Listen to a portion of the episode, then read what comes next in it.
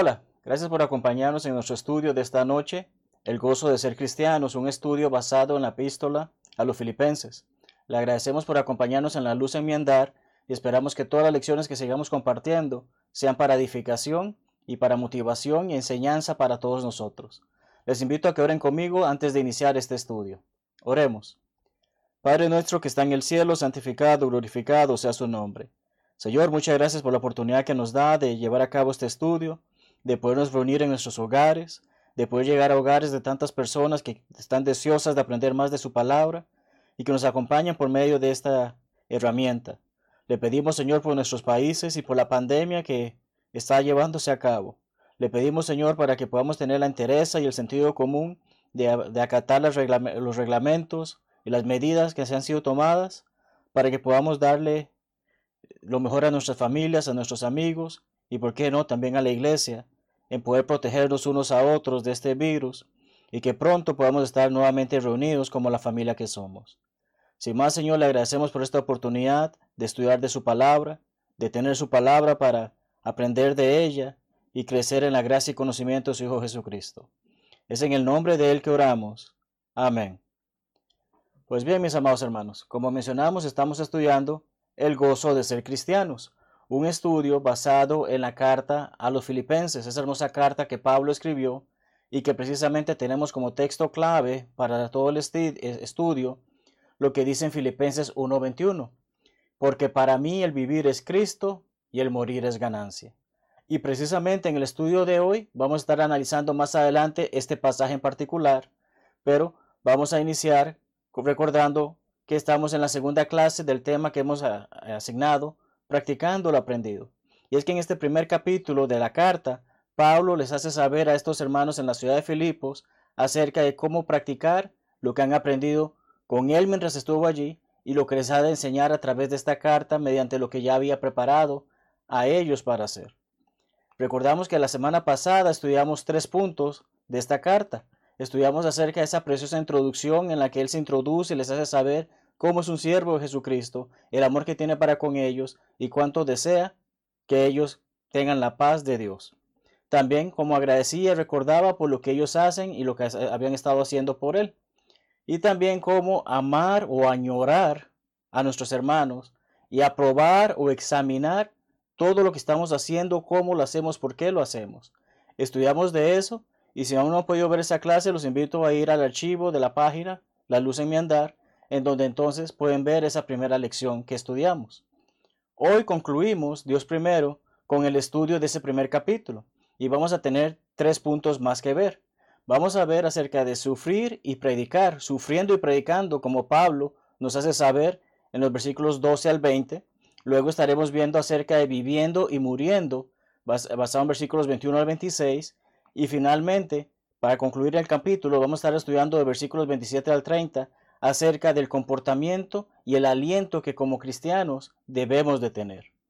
Así que, como hicimos la, la ocasión anterior, empecemos leyendo el texto. Una vez que leamos el texto, entonces podamos eh, meditar y explorar un poco más al respecto de lo que Pablo dice a estos hermanos, que sí, lo escribió en el primer siglo para ellos, pero mucha aplicación de lo que leemos en esa carta es funcional y educacional, si podemos decir, y motivacional para nosotros hoy en día. Filipenses 1, 12 al 20, nuestra primera sección acerca de sufriendo y predicando.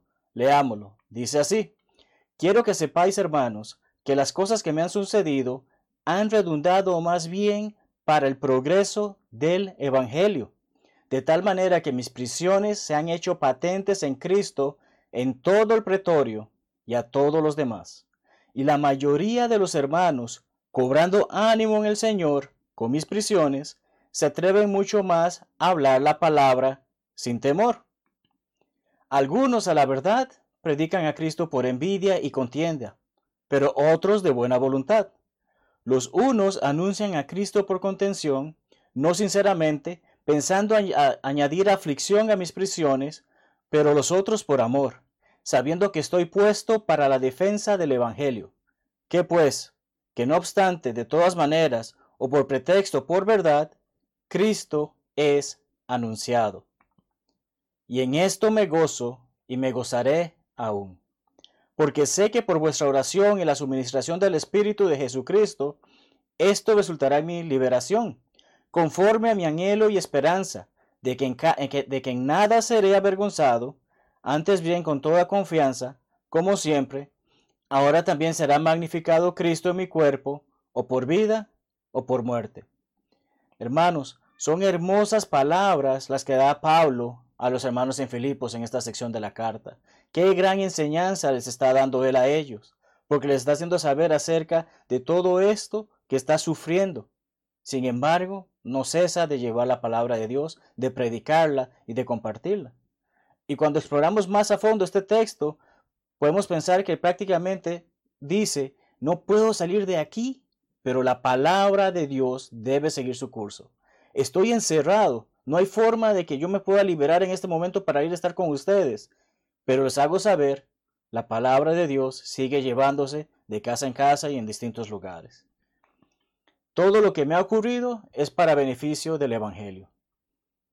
Hermanos, una pequeña aplicación actual.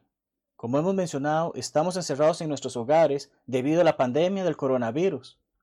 Pero qué hermosa oportunidad tenemos ahora de a través de nuestras computadoras, celulares o tablets o cualquier dispositivo electrónico que estemos utilizando para conectarnos al Internet, podemos compartir estas lecciones, podemos compartir los sermones. Es hermoso ver cómo cristianos alrededor del mundo cada domingo se reúnen para orar a Dios en espíritu, en espíritu y en verdad digitalmente. No podemos estar reunidos en nuestros templos o en nuestros lugares de reunión, pero podemos estar reunidos a través de la tecnología, cada uno de nuestros hogares, respetando a las autoridades, pero escuchando primeramente el mensaje que Dios tiene para compartir con nosotros y poderle cantar esas alabanzas, orar, participar de la cena del Señor y, por qué no, también de la ofrenda, los cinco actos de oración que se espera de nosotros. Pero Pablo les está haciendo saber, esto que me está pasando es para beneficio del Evangelio. Ahora estamos grabando estas lecciones y sé que muchos hermanos más también lo están haciendo pero qué hermoso es, podemos compartir y que estas lecciones lleguen a lugares que quizás nosotros nunca lleguemos en persona. Es hermoso que hemos recibido mensajes por parte de hermanos en distintos puntos del mundo agradeciendo por este esfuerzo y que podamos hacer este trabajo y seguirlo compartiendo. Está en cada uno de nosotros como cristianos buscar la manera de hacer que la palabra de Dios siga su curso. Pablo nos ha hecho saber esto a través de lo que acabamos de leer, pero dice algo acerca de un pretorio Hoy en día, ¿quién dice que voy para un pretorio? No es una palabra que conozcamos o que utilicemos muy seguido. La Biblia de las Américas dice guardia pretoriana. Entonces, veamos la definición en el idioma español de esta palabra. En primer lugar, pretorio es un palacio o sede del tribunal de los pretores romanos. Dice pretores, así que igual nos deja con esa incertidumbre. Entonces, ¿qué es un pretor? Bueno, es un magistrado romano que ejercía jurisdicción en Roma o en las provincias. Es una persona entonces que tenía autoridad. Aquí estamos hablando de que no se trata de un pequeño templo, no se trata de una pequeña sinagoga, no se trata tal vez de algún grupo de personas que se están reuniendo en una casa. Estamos hablando de que las autoridades estaban llegando incluso a escuchar las buenas nuevas sobre Jesucristo. Que la palabra de que este hombre estando preso, a pesar de que no era un criminal, que simplemente estaba preso por pregonar acerca de la vida de Jesucristo, llegaba a muchas más personas. De acuerdo con los diccionarios eh, o léxicos de, de las escrituras, por así decirlo, cuartel general, palacio del gobernador, campamento de soldados. Cada uno de estos es lo que involucraba esta idea de pretorio en el sentido de que nos hace saber no eran un pequeño grupo de personas, sino que era una gran multitud. ¿Y qué suele pasar cuando hay una gran multitud? La bola se extiende, se va llevando ese mensaje, se sigue expandiendo. Pablo agradece que incluso en estas situaciones ve un beneficio. A pesar de estar preso, ve un beneficio que habla constantemente con personas. Les hace saber acerca de la palabra de Dios y algunas de estas quizás los están llevando a muchas más personas. Personas que quizás en algún momento ellos no hubiesen pensado que hubiese podido llegar el mensaje. A veces pensamos, ¿qué puedo hacer yo para evangelizar? Tal vez como persona no tengo la capacidad o la facultad de expresarme o de preparar una lección o de hacerle saber a las personas lo importante que es Jesucristo. Pero vuelvo y repito, hoy en día tenemos tantas herramientas para poder compartir el mensaje que realmente evangelizar se nos hace fácil si realmente disponemos a hacer esa tarea. Pero continuamos analizándolo del texto, porque este mensaje de las buenas nuevas ya no estaba solo de templo en templo o en casa en casa, como leemos en Hechos, sino incluso entre quienes estaban en los palacios, tribunales romanos, y el pasaje dice, y a todos los demás. ¿A cuántas más personas no ha llegado la palabra de Dios? Recordamos escrito en el primer siglo. Han pasado ya, estamos en el siglo XXI, más de 20 siglos han pasado en que estas palabras han seguido llegando a todos los demás. En algún momento nosotros fuimos uno de esos todos los demás que llegaron a escuchar. Ahora somos uno de todos los demás que debemos de llevar la palabra para que todos los demás la escuchen. Así de simple, hermanos. Pues bien, ¿no te parece esto un gran motivo para una gran motivación para predicar? Claro que sí. Pablo, estando preso, predicaba. Nosotros estamos en nuestros hogares actualmente. Podemos sacar el tiempo para compartir un pasaje de las Escrituras, para compartir una pequeña motivación por parte de algún hermano. ¿Por qué no el sermón del domingo? La clase que se dio el domingo si está disponible digitalmente. Tantas cosas que podemos hacer para llevar el mensaje de Dios. Tal vez no directamente de mi boca, pero sé y conozco a mi predicador, sé que predica lo que es bueno. Bueno, este mensaje sé que le puede ayudar a mis personas que me conocen y que por algo forman parte de mi lista de amigos en Facebook o a quienes sigo en Instagram o me siguen en Instagram. Es bonito. Tantas redes sociales que hay. Utilicémoslas de la manera en que podamos llevar el mensaje de Dios. Utilicemos las redes de una manera en que podamos darle honor y gloria a Dios. Y no solamente compartir memes o chistes. Es parte importante del cristiano comprender el valor que hay que darle a Dios. Y Pablo lo hace saber a los hermanos en Filipos en este texto que estamos estudiando. Tristemente algunos predican por motivos incorrectos y tristemente sabemos eso, ¿verdad? Puede ser que conozcas a algún hermano que pareciera que solamente predica porque quiere hacerse de un nombre, de una reputación. Tristemente hay muchos en el mundo denominacional que simplemente lo hacen porque es una forma fácil de ganar dinero. Llaman la atención. Algunos también solamente predican para buscar o fomentar problemas. Pablo está mencionando acerca de este tipo de personas, pero como hemos mencionado anteriormente en otros estudios, es interesante ver cómo podemos aprender a través de contrastes. Sabemos que la luz es buena, la oscuridad no lo es. Sabemos que no hay calor o frío, no podemos estar en el medio, o somos calor o somos frío, como también las palabras dicen, no podemos ser tibios. Entonces, vemos que a través de contrastes se aprende mucho. ¿Y qué estamos aprendiendo a partir de estos contrastes de los que estamos hablando en este momento? Pablo nos hace saber que hay dos tipos de predicación si se puede decir, o dos motivos de predicación. El primero, vemos como él habla acerca de personas que predican por envidia, predican por contienda o rivalidad y por aflicción. O sea, Pablo nos está haciendo saber, hay personas que están predicando a Jesucristo allá para hacerme sentir mal a mí, porque yo no puedo hacerlo. Hay personas que tienen ese tipo de actitud. Las conocemos y no vamos a dar nombres, pero sabemos que hay muchos hermanos que hacen esto simplemente por ello. Pero también están los que hacen por buena voluntad, sinceridad y defender el Evangelio. La pregunta te la hago ahora a ti, amado hermano. ¿En cuál de estos dos grupos quieres calzar? Ciertamente espero y confío en el segundo grupo. Que cada vez que dedicamos nuestro tiempo para predicar, para enseñar la palabra de Dios, lo hagamos de una manera sincera, sin fingimiento. Que lo hagamos porque queremos defender el Evangelio de las mentiras que otros enseñan. Y que lo hagamos con una buena voluntad de que lo estamos haciendo para servir a Dios. Porque algo que hemos de recordar siempre cuando predicamos, los hermanos que están en la congregación no son la audiencia. Los hermanos que están en la congregación son parte del mensaje que estamos predicando, porque nuestro mensaje es para Dios. Es la palabra de Dios y estamos haciendo saber que las personas sepan que estamos ah, agradecidos, que glorificamos a Dios, que aprendemos de su palabra y que la ponemos en práctica. Entonces es importante tener esa buena voluntad al momento de predicar. Muy bien.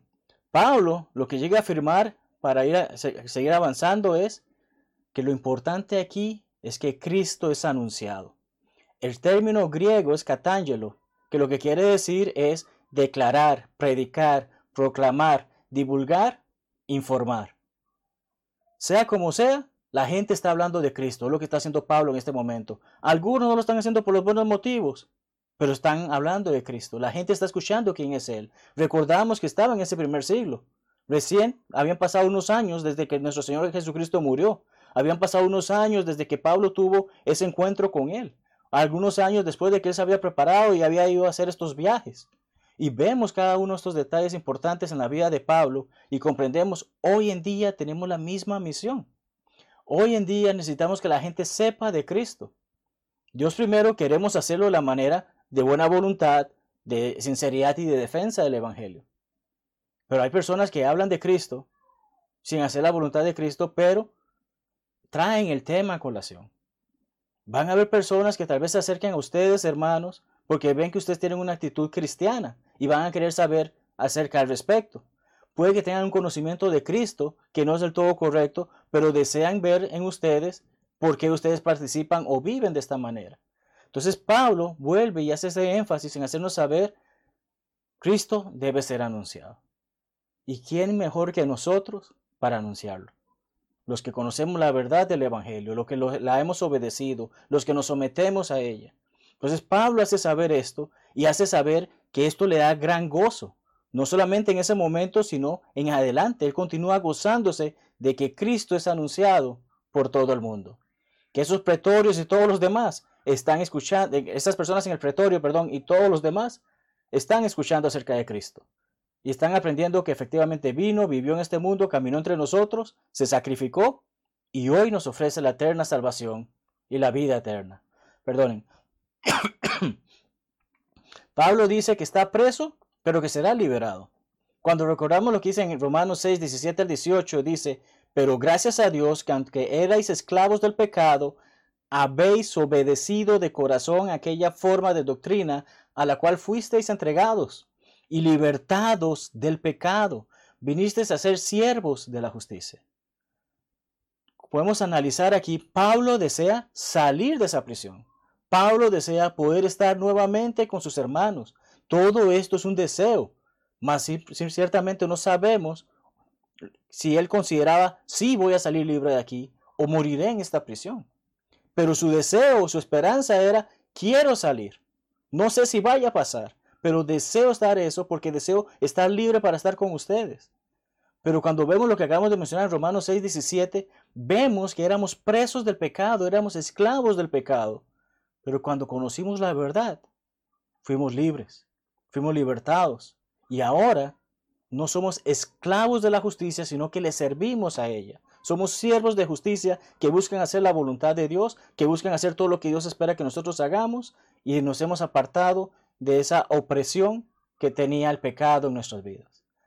Pablo desea ser libre de esta prisión para volver a sus hermanos, continuar predicando, teniendo comunión con ellos. Pablo dice con toda confianza que su anhelo y esperanza, sin razón de avergonzarse en absolutamente nada, es que Cristo sea magnificado en su cuerpo. ¿Y qué es lo que quiere decirnos Pablo con eso? Simple y sencillamente, esté vivo o esté muerto, que todo lo que haya hecho en mi vida o que esté haciendo en mi vida actualmente, sea para darle la honra y gloria a Jesucristo por lo que Él es, por lo que ha hecho y por lo que ofrece.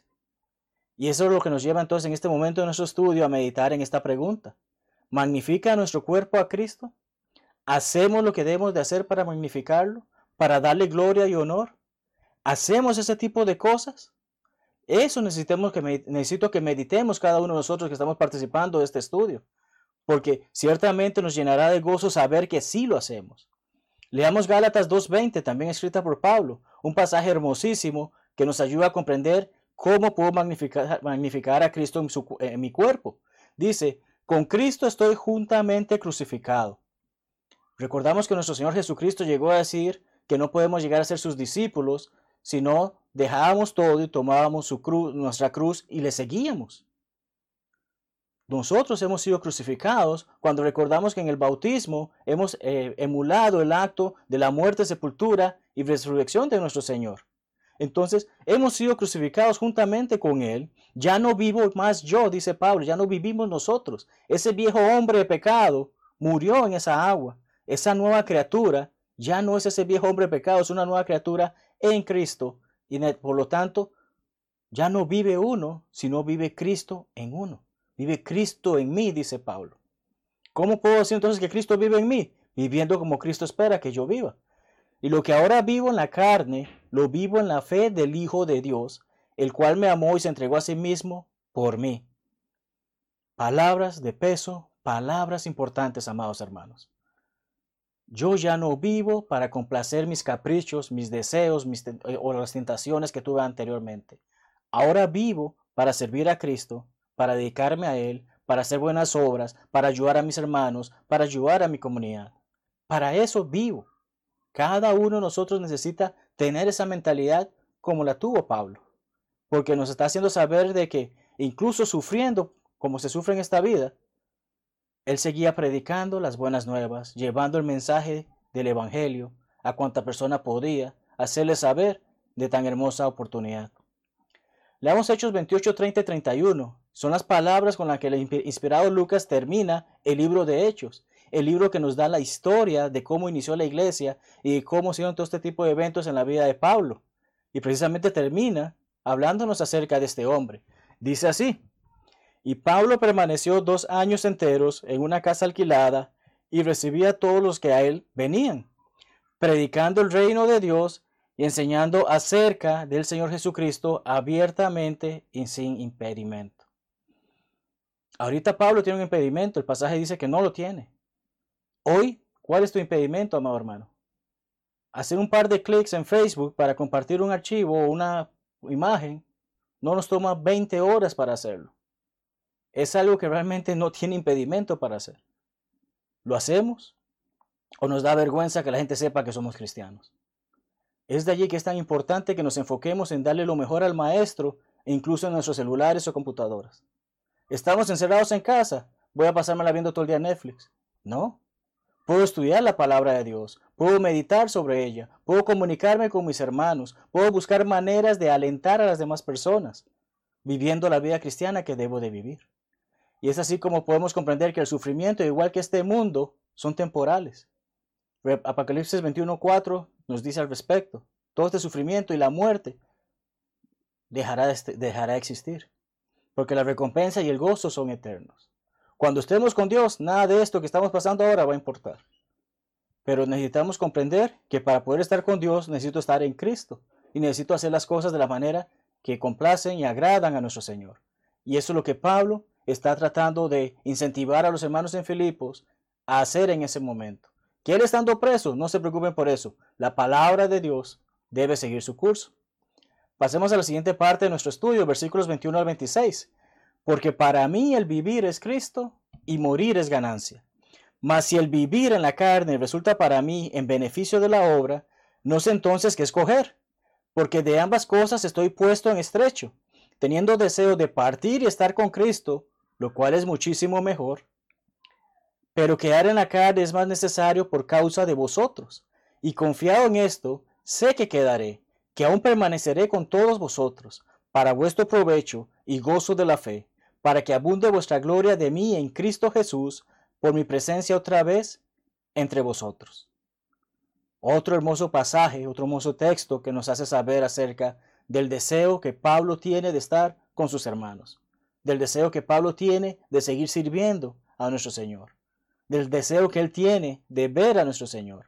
Así que analicemos brevemente acerca de este, término, de este viviendo y muriendo, porque lo primero que necesito que comprendamos es que nadie va a escapar de la muerte, salvo el juicio llegue primero.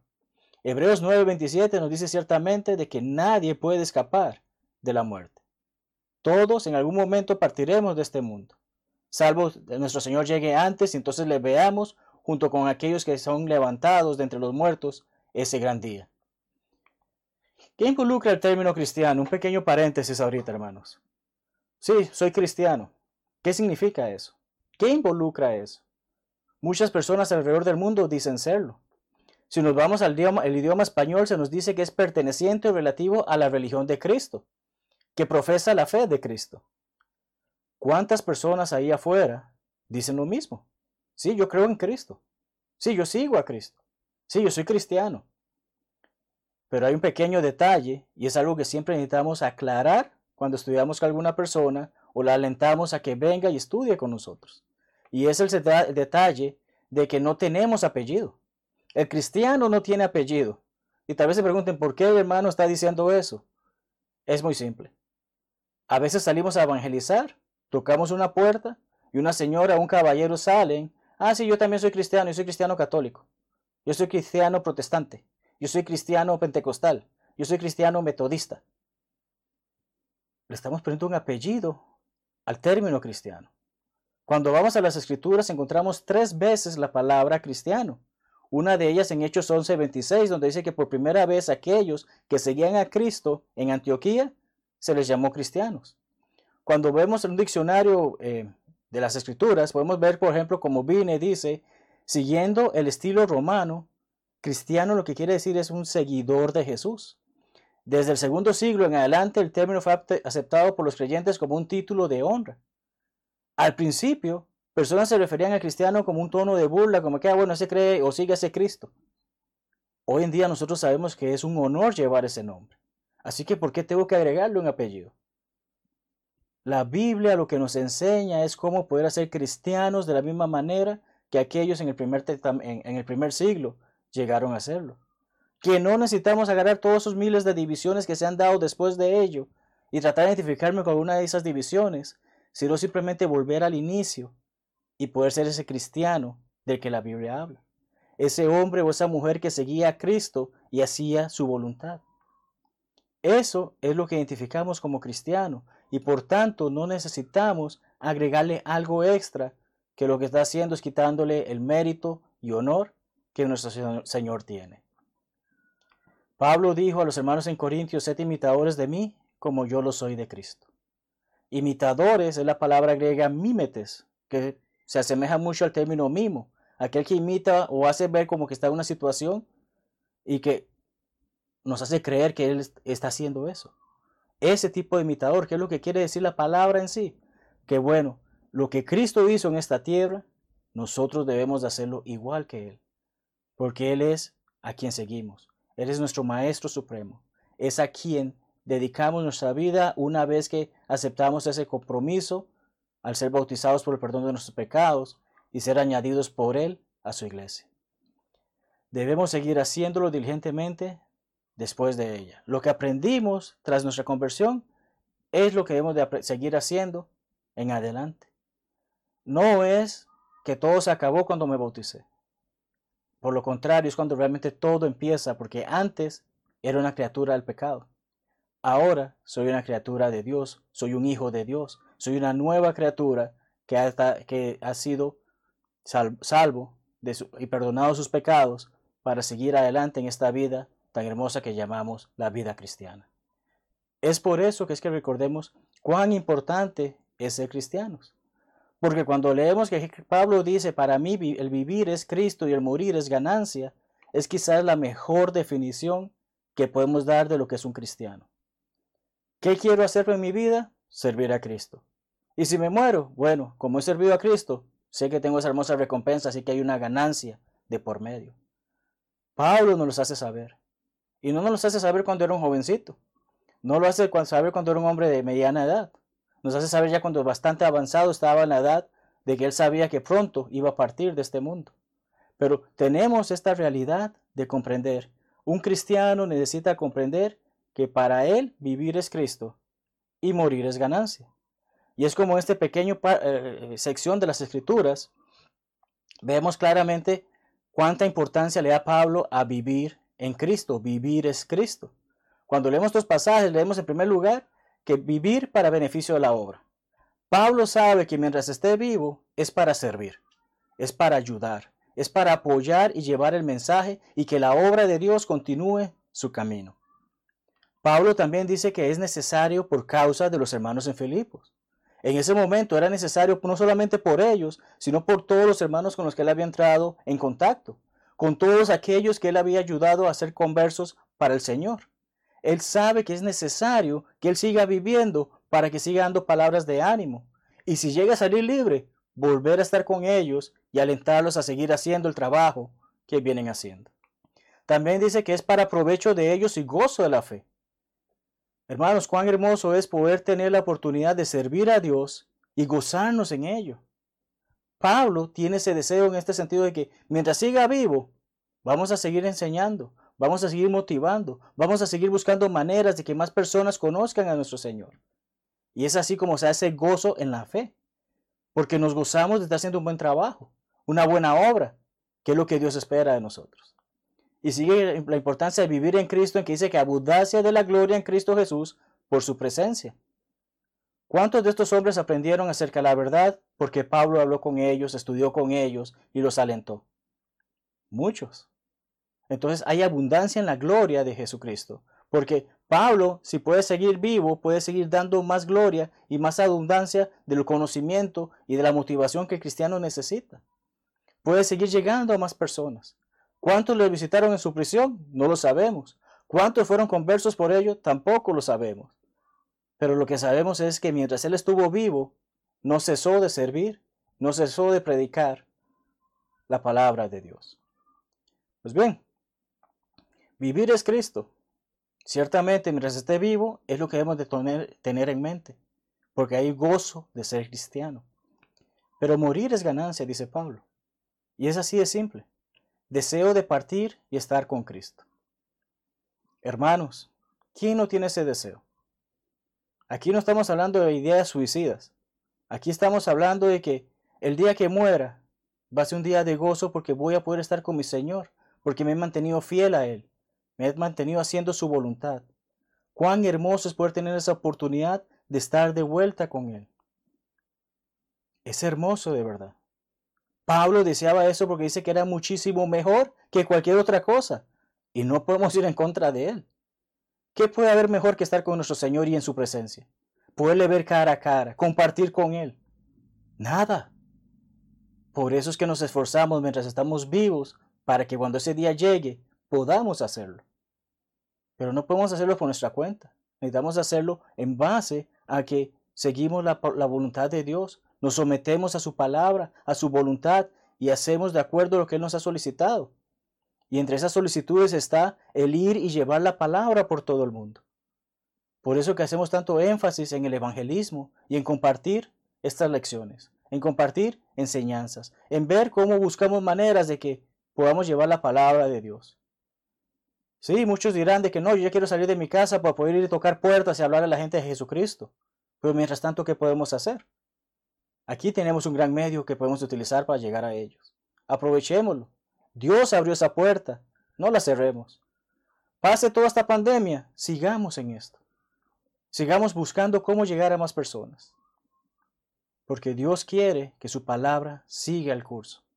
Y eso es lo que Pablo continuamente le, dice, le hace saber a estos hermanos, que mientras Él esté vivo, va a hacer todo esto. Y cuando muera, bueno, listo para recibir esa corona, como Él dijo que tras pelear la buena batalla, sería digno de recibirla últimos cuatro pasajes de nuestro estudio para concluir precisamente el capítulo 1 de Filipenses.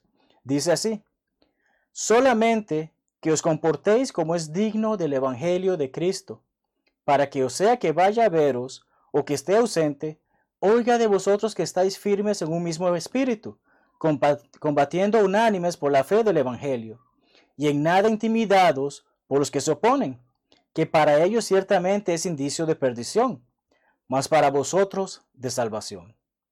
Y esto de Dios, porque a vosotros os es concedido a causa de Cristo, no solo que creáis en Él, sino también que padezcáis por Él, teniendo el mismo conflicto que habéis visto en mí, y ahora oís que hay en mí.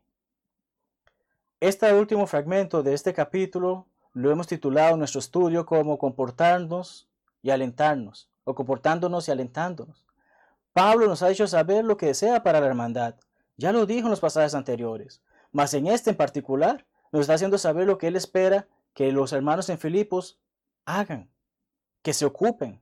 Ya, él quiere que ellos sepan lo que deben de ocuparse de aquí en adelante, porque sabe lo que se viene, sabe lo que se aproxima. Comportarse de acuerdo con el Evangelio de Cristo. Hermanos, este libro no puede coger simplemente polvo en nuestros hogares. No puede estar abierto en una consola tomando polvo en el Salmo 23 o en algún otro pasaje que consideremos que es bonito y queremos dejar la, Biblia abierta allí. Tu palabra escondido en mi corazón para no pecar contra ti. Y sí, puede que haya parafraseado ese, ese versículo de los Salmos, en el Salmo 119. Pero, ¿cuál es el punto? ¿Cómo puedo tener la palabra de Dios conmigo y vivir de acuerdo a ella si está cogiendo polvo en ese mueble. tengo que abrirla, leerla, meditarla, estudiarla, conocerla, comprenderla, aprenderla y entonces saber cómo comportarme de acuerdo con el Evangelio. Saber que ya no soy una criatura del mundo, soy una criatura de Dios, soy un siervo de Jesucristo y como tal debo saber cómo debo de, de comportarme con respecto a lo que aprendo de la palabra de Dios para ser esa luz que debo de hacer allá afuera como Jesucristo espera que seamos.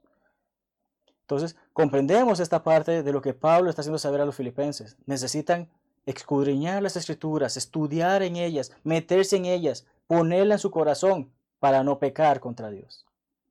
Pues bien, también les dice que deben de estar firmes en un mismo espíritu. Muchas veces cuando hablamos o leemos el término espíritu en las escrituras, no estamos hablando del Espíritu Santo. Estamos hablando de la actitud, del pensar, del sentir de esa persona. Estar firmes en un mismo espíritu es que, por ejemplo, si hay un hermano al que se le ha puesto en disciplina, no pueden haber algunos hermanos que ignoran eso y van con el hermano porque pobrecito. No se trata de eso. Recordamos que la disciplina es para desarrollar ese sentido de arrepentimiento en ese hermano y pueda volver a la fe. Pero muchos que hacen, no, porque pobrecito, yo voy a visitarlo para que vea que yo sigo siendo su amigo. No hay nada de malo en saludar a la persona, pero hay que hacerle saber, está haciendo algo que es incorrecto. Y entonces si hay una división en la firmeza de cómo acatar esa situación, vemos que hay un gran problema, porque debemos estar firmes en un mismo espíritu. Pablo está pidiendo a los hermanos en Filipos, pónganse de acuerdo en todo lo que hacen, de la manera en que lo hacen, en base a lo que Dios dice. Así que estar firmes en un, solo, en un mismo espíritu es tener la misma actitud, la misma responsabilidad, el mismo comportamiento, como mencionamos en el punto anterior. Combatir unánimes por la fe del Evangelio. Hermanos, estamos en el mismo bote, en el mismo barco. Estamos juntos en la misma lucha. Batallamos no contra el hombre, Batallamos contra el pecado y contra Satanás. Nuestra batalla es contra ellos, no contra el hombre. Queremos que las personas puedan comprender la verdad del Evangelio, acercarse a ella, obedecerla y estar en el amor de Dios, no en la perdición que Satanás ofrece. Entonces debemos combatir unánimes, estar en la misma página, poder comprender qué se requiere de nosotros a la hora de llevar el Evangelio por todo el mundo. Pablo hace saber esto a los filipenses y ciertamente vemos la aplicación que tenemos hoy en día. No intimidarse por la oposición. Ah, es que esa persona me va a tirar la puerta. Bueno, la siguiente la va a abrir. Ah, no, es que esa persona me va a rechazar o va a sacarme de su lista de amigos. Ellos se lo pierden. Nosotros tenemos la verdad. necesitamos llevarla. Y tal como el apóstol escribió en esta sección, hace saber que aquellos que se oponen están en una vía hacia la perdición. Pero quienes hacemos la voluntad de Dios y seguimos buscando hacer la voluntad de Dios, estamos en ese camino hacia la salvación eterna. Entonces, ¿cuál prefieres, hermano? ¿Condenarte porque alguien deje de hablarte? ¿O hacer el trabajo de Dios y cuando ese gran día llegue, Dios te diga bienvenido a mi casa? Es de mucho pensar, probablemente no requiere mucho pensamiento. Si deseo estar con Dios, voy a hacer lo que Él quiere que haga. Aunque aquella persona o aquel amigo o aquel familiar me, tire la puerta, me cierre la puerta. Tenemos que ser claros y no ser intimidados por la oposición. En Cristo creemos y por Él estamos dispuestos a padecer. Recordamos en las bienaventuranzas, la última sección de las bienaventuranzas en Mateo 5, Jesucristo nos dice que bienaventurados los que padecen persecución por causa de la justicia. Y finalmente dice que así como persiguieron a los profetas, también nos perseguirán a nosotros. Estos grandes hombres de la fe vencieron ¿Por qué nosotros no podemos hacerlo? Hombres que hemos conocido en vida ya han partido hacia su recompensa en el cielo, o en el paraíso, mejor dicho. Han partido, pero han dejado un legado. Y ese mismo legado debemos de seguirlo haciendo nosotros. Poder servir a Dios de la manera que le agrada a Él. Porque creemos en Jesucristo y lo hacemos desde el momento que aquella vez hicimos esa confesión de que Jesucristo es el Hijo de Dios y fuimos inmersos en agua por el perdón de nuestros pecados. Y después de ello, entonces comprendemos que ahora Estoy dispuesto a padecer. La vida cristiana no es fácil, pero es hermosa. Finalmente, vamos cerrando porque recordamos que los filipenses vieron lo que Pablo sufrió y Pablo hace la anotación de esto en el último pasaje que leímos. Pero brevemente en Hechos 16, 22 al 24, vemos detalles en los que se nos dice cómo él fue azotado, cómo fue humillado y cómo fue hecho preso en la ciudad de Filipos. ellos fueron testigos oculares de eso. Ellos saben que pasó ese evento, pero también saben lo que ocurrió en esa prisión. Estando preso, Pablo no se quejó de por qué lo metieron preso. No estaba que, ay, pobrecito de mí, porque me pegaron. Nos dice claramente el versículo 25 que Pablo y Silas oraban y cantaban himnos a Dios. Esa es la actitud que ellos conocían que Pablo tenían y la actitud que pueden estar viendo en este momento en base a lo que Pablo les escribe y que ya estaban oyendo acerca de las situaciones por las que Pablo estaba pasando. Era una situación similar, pero un lugar distinto. Ellos sabían esto, Pablo sabía esto, Pablo les comunica esto y ¿qué les pide? Sigamos adelante. Y es así como terminamos nuestro estudio del día de hoy. Cómo hemos aprendido acerca de practicar lo aprendido en base a lo que Pablo escribió a estos hermanos en Filipos en esta primera sección de esta carta, que es lo que consideramos o llamamos el capítulo 1. Y ciertamente les espero la próxima semana para empezar el estudio del capítulo 2. Gracias por acompañarnos, hermanos, en esta lección aquí en La Luz en mi andar. Y ciertamente les esperamos que nos acompañen el resto de sesiones de la semana Grandes hermanos seguirán enseñándonos. Y Dios primero, si desean continuar este estudio conmigo en Filipenses, los veo el próximo lunes. Que Dios les bendiga y la paz de Dios sea con todos ustedes.